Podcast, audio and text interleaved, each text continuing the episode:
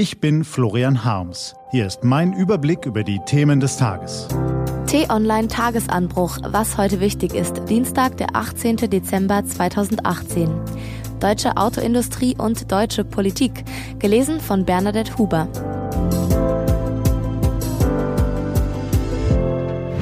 Was war? Die deutsche Autoindustrie braust ins Abseits.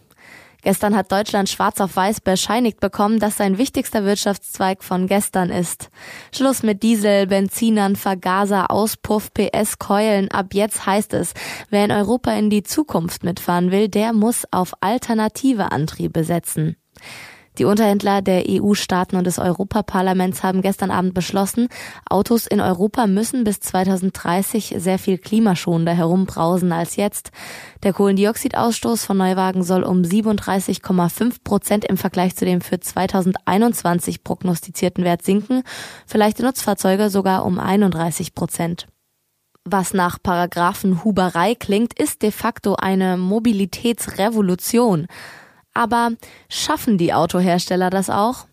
Die neuen Zielwerte, die sind nur erreichbar, wenn künftig sehr, sehr viele Karossen ohne Emission verkaufen. Genau, ganz ohne Emissionen.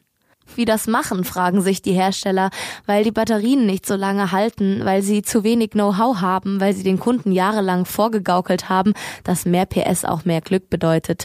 Jetzt sehen sie nur noch die Rücklichter von Tesla. Tja, wer zu spät kommt, den bestraft die EU. Wer 2019 wichtig wird. Der Himmel grau, die Luft kalt, die Stimmung wahlweise Hektik oder Vorfreude. Klarer Fall, Weihnachten steht vor der Tür und auch die Politik gleitet langsam in den Feiertagstakt.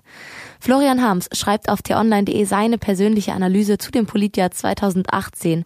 Ein stürmisches Jahr, in dem der Gurkenfußball von Yogis WM-Jungs auch nicht gerade zur Beruhigung beitrug. Aber was kommt dann eigentlich 2019 auf uns zu? Gibt es eine Renaissance der CDU als Debattenpartei? Kann Häuptling Markus Erste die CSUler von seiner Herrlichkeit überzeugen? Sind Linksaußen und Rechtsaußen und damit die Linke und die AfD an einem Scheideweg angelangt? Liegt die Hoffnung der SPD begründeterweise im Juso-Chef Kevin Kühnert?